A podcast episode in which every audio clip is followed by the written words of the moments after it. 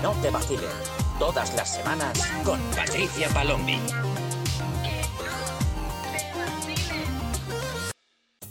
¿Qué pasa, gente sica? Yo soy Patricia Palombi y estás escuchando un episodio más de Que no te vacilen, el podcast donde hablamos sobre las relaciones de la generación Z y de la generación millennial. ¿Qué tal estáis esta semana? Espero que estéis muy bien, que estéis solucionando todos vuestros problemas amorosos, pero si no es así, no pasa nada, ya estoy yo por aquí otra semana más para echaros una manilla en lo que pueda. Además, hoy vamos a hablar de un tema que eh, es bastante común también, bueno, común en mis DMs, no sé si le suele pasar también a la gente de manera general en las relaciones, pero em, es algo un poquito complicado, porque creo que, como en todo lo que solemos hablar, en esto también interceden un par de cosas externas que al final conforman esa, esa sensación que tú estás teniendo sobre un problema en concreto. Y es que sobre lo que vamos a hablar hoy es algo con lo que quizá lidiáis algunos de vosotros, no solamente en vuestras relaciones románticas, sino también puede ser a nivel eh, emocional, eh, a nivel profesional, y es la sensación de no sentirse suficiente. Para ello os voy a leer un mensaje que me ha llegado recientemente para ponernos en situación y poder hablar un poquito sobre ello. El mensaje dice lo siguiente. Hola Patricia, espero que estés bien. Te escribo para que me eches una mano con una sensación que cargo desde hace un tiempo, y es el no sentirme suficiente con mi pareja. Tenemos una buena relación, pero siempre tengo la sensación de no estar al nivel. Habitualmente me quedo con la sensación de que no he hecho las cosas del todo bien o no está realmente satisfecho conmigo, y yo me esfuerzo pero no sé qué más hacer. Creo que he intentado todo y nunca es suficiente. ¿Cómo puedo hacer para que sí lo sea? Ok. Vamos a desglosar. Esta es un poco la, situación que tenemos ahora mismo entre manos, pero como os digo, esto también se puede aplicar a otros ámbitos como eh, vuestra gestión emocional, eh, en relación a familias, amigos o incluso en la vida profesional, porque esto es algo bastante común, el no sentirse suficiente. Entonces, vamos a ver. Creo que en primer lugar tenemos que tener en cuenta que no estamos dentro de esa pareja y tampoco nos ha dado muchísima información, o sea, estamos tratando con solamente una perspectiva, no sabemos tampoco detalles, entonces, en términos generales, con lo que tenemos, yo lo primero que le diría sería que se fijase si realmente la otra persona está teniendo una serie, pues, em, de comentarios que quizá esta persona se la está tomando de manera mala. ¿Por qué digo esto? Porque eh, puede ser que ella dice, solemos tener una relación buena, porque quizá no encuentra mm, rasgos malos a nivel de toxicidad o faltas de respeto graves que son como cosas muy obvias con las que todos diríamos esto es una mala relación, pero quizá eh, hay una serie de por ejemplo, comentarios pequeños, sutiles, pasivo-agresivos, que son los que están marcando esa serie de inseguridades en, esta persona. Entonces estaría bien mirar, en primer lugar, si realmente existen este tipo de comentarios o microactitudes que están haciendo que esta inseguridad se le eleve. Y una vez que haya visto eh, si hay este tipo de actitudes, lo mejor va a ser hablarlo con la persona sobre todo para que le aclare si eh, estos son demandas reales o simplemente es esa persona que se las está tomando de esa manera, porque puede ser muchas veces que por una falta de comunicación directa o eh, un malentendido, una persona esté diciendo una cosa, la otra se la esté tomando de otra manera por motivos personales y al final hay mm, una falta de comunicación donde dos personas que sí que pueden tener un futuro no se están entendiendo. Entonces, lo mejor es hablarlo. ¿Por qué? ¿Para tirar a la basura esas sensaciones que tú tienes? No, ni mucho menos. Eh, lo que tú estás sintiendo es importante y por tanto significa que estás reaccionando de una manera a la situación.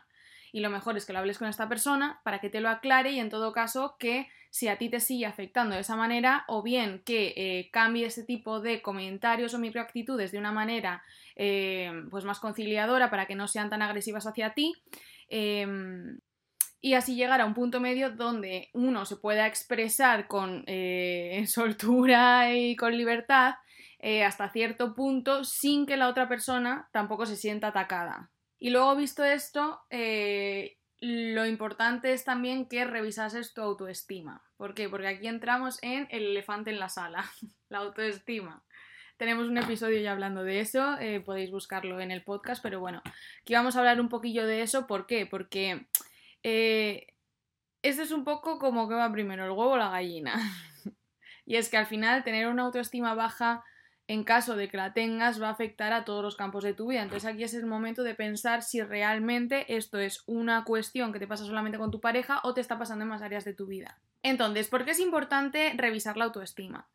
Porque si, como he dicho, partimos de una autoestima baja, cualquier cosa que nos suceda de manera interna o externa eh, va a hacer que se nos agrave todo este malestar que nosotros tenemos, porque todo nos lo vamos a tomar de una manera bastante eh, crítica hacia nosotros mismos. Pero por otro lado, porque a pesar de que sí partamos, en caso de que partamos de una buena autoestima, eh, el hecho de estar recibiendo mensajes negativos constantes, ya sean externos o internos, sobre una situación en sí, va a hacer que esta autoestima acabe disminuyendo.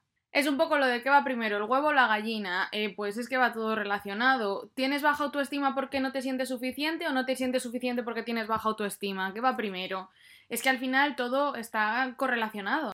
Entonces, cuando tienes un problema de estos, mm, lo importante es ver todas las partes que pueden conformar esto que tú estás sintiendo, no solamente la situación en sí porque quizá esto que tú estás sintiendo viene de otra cosa diferente y por eso te lo estás tomando de la manera que te lo estás tomando y lo estás eh, procesando de esa manera cuando quizá puede haber otro tipo de, de visiones con respecto al problema que tienes. Entonces, yo en primer lugar te recomendaría que revisases tu autoestima para saber de dónde partimos, porque puede ser que quizá tú tengas una tendencia a no sentirte suficiente, no solamente en el tema de las relaciones, sino en otros campos de tu vida, con lo cual la relación no es el tema principal, sino que hay otros factores sobre eh, los que estamos trabajando.